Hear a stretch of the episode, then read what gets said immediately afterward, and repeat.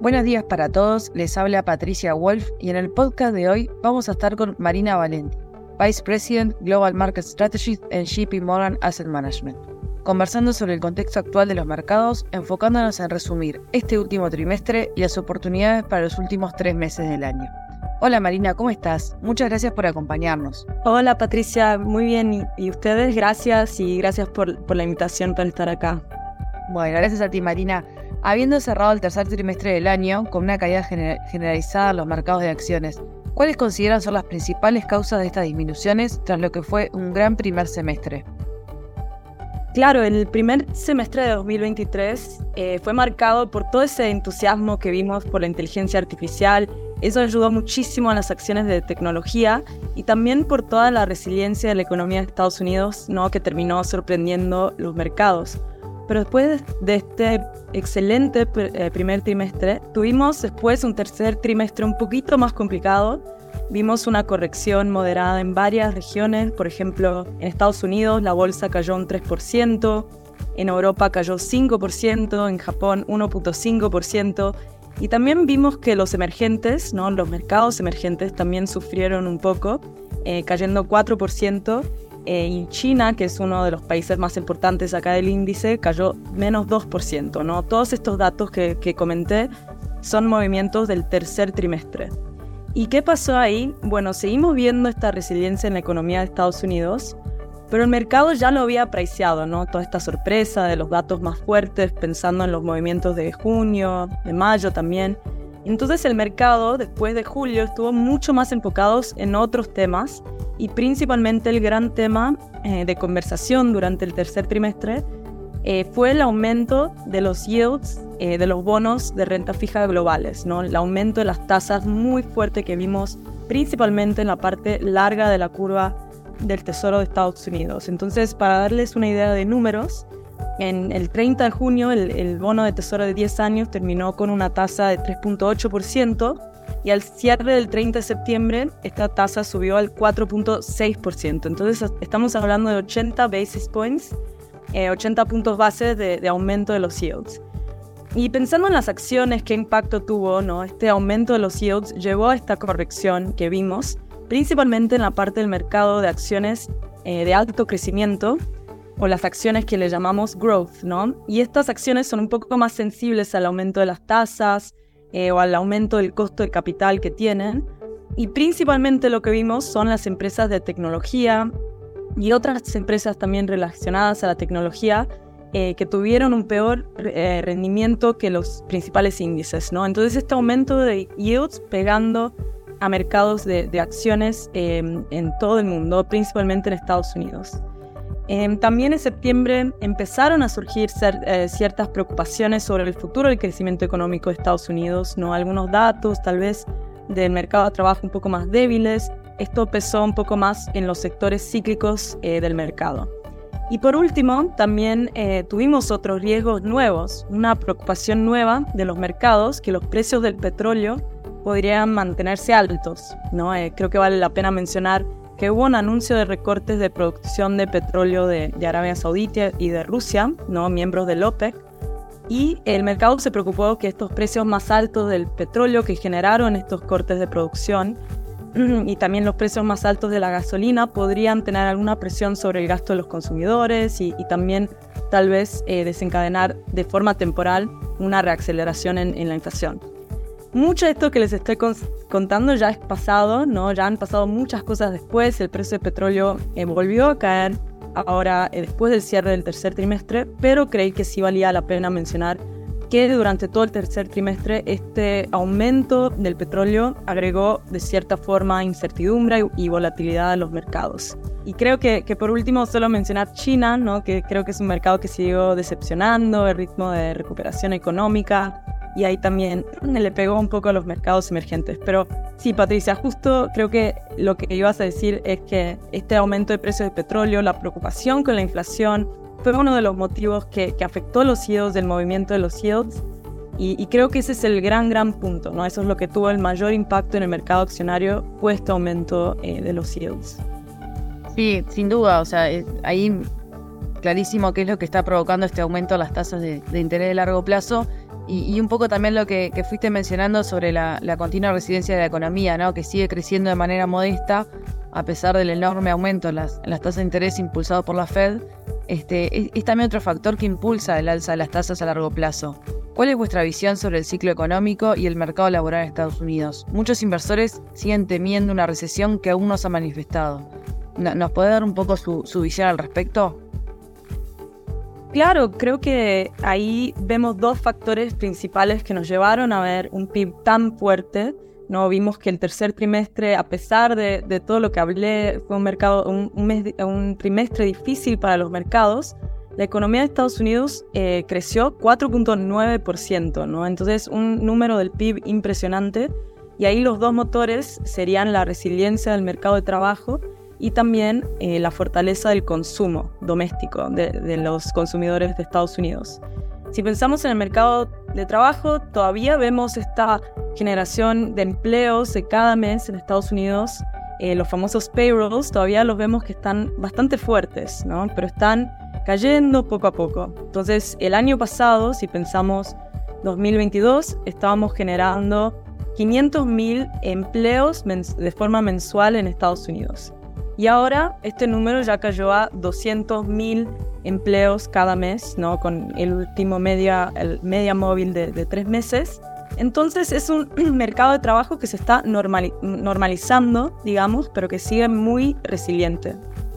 Y de hecho, em, el consumidor, ¿no? Que, también recibió mucho apoyo del mercado de trabajo, que fue el otro gran motor, representa 70% del PIB, em, se vio respaldado por el mercado de trabajo fuerte, también por el ahorro acumulado, el apoyo fiscal. Em, pero ahora este apoyo poco a poco está desapareciendo, ya se reanudaron los préstamos, los, pagos de los préstamos estudiantiles, eh, ya estamos viendo poco a poco cómo el consumidor está tomando eh, mayor eh, niveles de crédito. Estamos viendo algunos defaults para préstamos de autos y tarjetas de crédito aumentando gradualmente. Entonces, creemos que a pesar de esta resiliencia del consumo, el 2024 lo vamos a ver moderando poco a poco. No, no podemos extrapolar este nivel de consumo para siempre. y, y sí pensamos que, que en 2024 vamos a ver una desaceleración. Entonces, si el PIB de Estados Unidos este año crece alrededor de 2.5, 3%, eh, muy por arriba de, su potencial, el año que viene, 2024, creemos que se va a moderar hacia 1.5% del crecimiento del PIB o 1 incluso. Eh, esto sería un número abajo de su crecimiento potencial del 2%. Entonces aquí quiero recordar que un soft landing eh, que tanto se habla no deja de ser un landing, no, no deja de ser un tipo de aterrizaje. Eh, la economía tiene que bajar a la tierra y creemos que el crecimiento eh, se modera en 2024. Y sí existe un riesgo de recesión en 2024, creo que siempre hay algún riesgo de recesión y principalmente la probabilidad aumenta a cada año que no hay una recesión, no es parte normal del ciclo económico. Em, entonces vemos que es una economía que está tal vez lejos de una recesión, hemos visto mucha resiliencia, el consumidor tiene todavía un pequeño excedente de ahorro para gastar, las empresas eh, han podido cortar eh, sus costos, pero eh, hay ciertos frenos como tasas elevadas, condiciones de crédito más restrictas que en 2024 nos van a llevar a una desaceleración. Gracias, Marina. Y a pesar de, eh, eh, de la retracción en las acciones en, el tercer trimestre, ¿no? Y un poco con esos, este, esos datos que, mencionabas eh, para los próximos 12 meses, con, como comentabas, bueno, sectores con probabilidad de default y, y demás. ¿Cree que existen oportunidades o parte del mercado de acciones que están posicionadas de manera atractiva para un crecimiento futuro a precios razonables? Sí, creo que a pesar de todo lo que los temas, los riesgos que, hablamos, mayores riesgos para la economía, eh, el mercado accionario de Estados Unidos, la bolsa, ha tenido un muy buen año. ¿no? Creo que el, rendimiento en lo que va del año, no el 2023 como en todo, estamos viendo en positivo doble dígitos, entonces realmente un, un año excelente. Y eh, creo que es todo este efecto de yields más altos, eh, nos dieron un, tercer trimestre más eh, desafiante. Octubre también fue un mes complicado, pero en noviembre ya estamos viendo cómo eh, las tasas cayendo, un alivio en el mercado de, los, los, yields de bonos del tesoro están apoyando otra vez al mercado de valores. Y también estamos viendo que los resultados del tercer trimestre de las acciones de Estados Unidos también demostraron fortaleza no fue solo eh, la economía, ¿no? Hay muchas empresas de calidad que lograron mantener eh, márgenes buenos, eh, también lograron cortar costos a lo largo del año. Entonces sí vemos oportunidad y sí vemos que, conforme los yields, em, la parte de los, treasuries, conforme la Fed vaya dando más señales que esté listo para cortar tasas, esté más cerca del ciclo de recorte de tasas, esto podría ser algo positivo para los activos de riesgo. Entonces, hablando en particular del SP, hay que recordar que de estas 500 empresas que componen el índice, el 95% de rendimiento positivo de lo que vemos el año es solo gracias a 10 empresas, ¿no? Las empresas, las 10 empresas más grandes del índice, empresas que conocemos muy bien, como Nvidia, Microsoft, Amazon, ¿no? Tesla también. Estas fueron las que crecieron mucho ¿no? todo el entusiasmo eh, por la inteligencia artificial y representan 95% del índice, del, rendimiento del índice. Pero creo que vale la pena decir que eh, el peso de estas eh, empresas se volvió muy grande adentro del índice, representan 33% casi de este índice, y todo está muy concentrado en estas empresas. El resultado son evaluations o precios en estas 10 grandes empresas más altas que su promedio histórico y más altas comparadas con las otras 490 empresas. Entonces ahí es justo donde vemos más oportunidad. ¿no? Estas top 10 tuvieron un año excelente, están con valuaciones caras.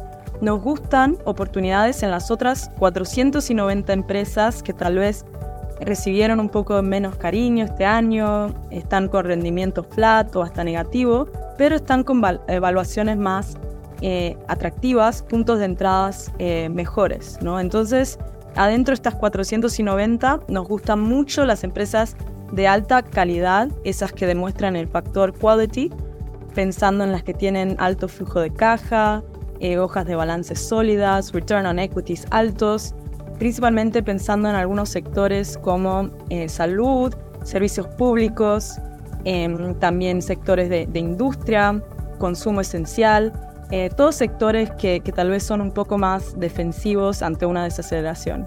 Y también para jugar un poco de, ataque si nos gusta eh, algunas empresas de tecnología de alto crecimiento que creemos que pueden realmente capturar esta oportunidad de, de, inteligencia artificial los próximos 10 años. Entonces, Creo que hay muchas oportunidades para, eh, para invertir ahora, aprovechando los buenos valuations eh, debajo de la superficie, no solo mirando el índice, eh, usando mucho la gestión activa y posicionándonos para esta caída de tasas que se viene por la Fed, pensando en la segunda mitad de 2024.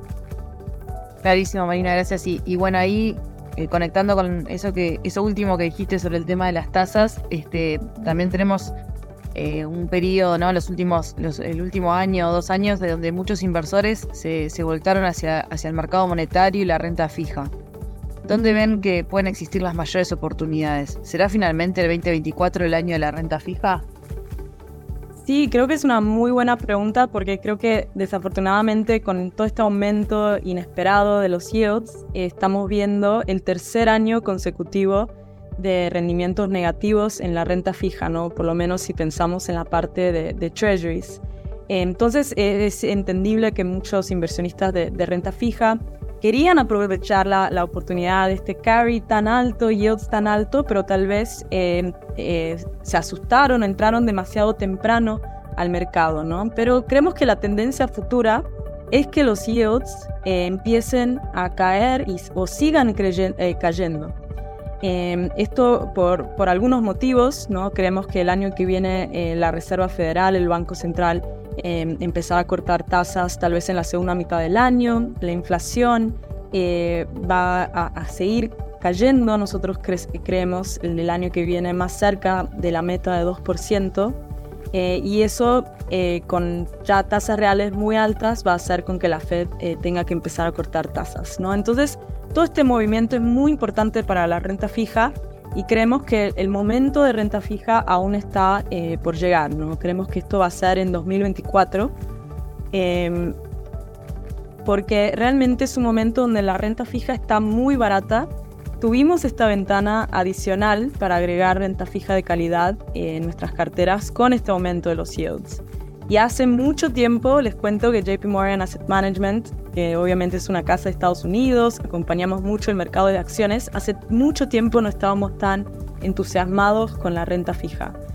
Eh, estamos viendo, por ejemplo, treasuries de, mucha, de alta calidad, investment grade, eh, bonos también eh, de agency-backed securities, mortgage-backed securities, ofreciendo una tasa de 5%, de 6%. Esto es tres veces el promedio de la última década, ¿no? Entonces, por fin tenemos renta en renta fija otra vez. Em, es una oportunidad para capturar estos yields altos y tener ingresos em, atractivos, ¿no? Y acá creemos que no hay que correr mucho riesgo para eh, conseguir estos cupones o este yield atractivo eh, preferimos mucho más estar en la parte de treasuries, de investment grade, porque a high yield lo vemos un poco caro, ¿no? Por más que el yield de, estas empresas high yield está muy atractivo en 9%, eh, los spreads nos parecen apretados, las tasas de, incumplimiento están subiendo gradualmente, entonces creemos que el año que viene, conforme eh, la economía se desacelere, y los spreads tal vez se amplíen, podríamos encontrar un mejor punto de entrada en high yield. Entonces ahora estamos muy enfocados en renta fija de alta calidad. Y creo que el último o un segundo factor para invertir en renta fija no es solo este carry o este cupón atractivo, eh, es el, eh, la posibilidad de conseguir una apreciación del precio muy interesante cuando estos yields caigan, ¿no? y, y también la protección que nos brindan eh, ante una posible recesión. Entonces, realmente renta fija es, eh, nos sigue gustando mucho y seguimos teniendo una preferencia por renta fija de calidad en nuestras carteras ahora. Buenísimo, María, muchas gracias este, por tu tiempo y muchas gracias a todos por acompañarnos. Gracias, gracias a todos y gracias por escucharnos. Saludos. les recordamos que por cualquier consulta nos pueden enviar un mail a nuestra casilla de Investment Support. Muchas gracias.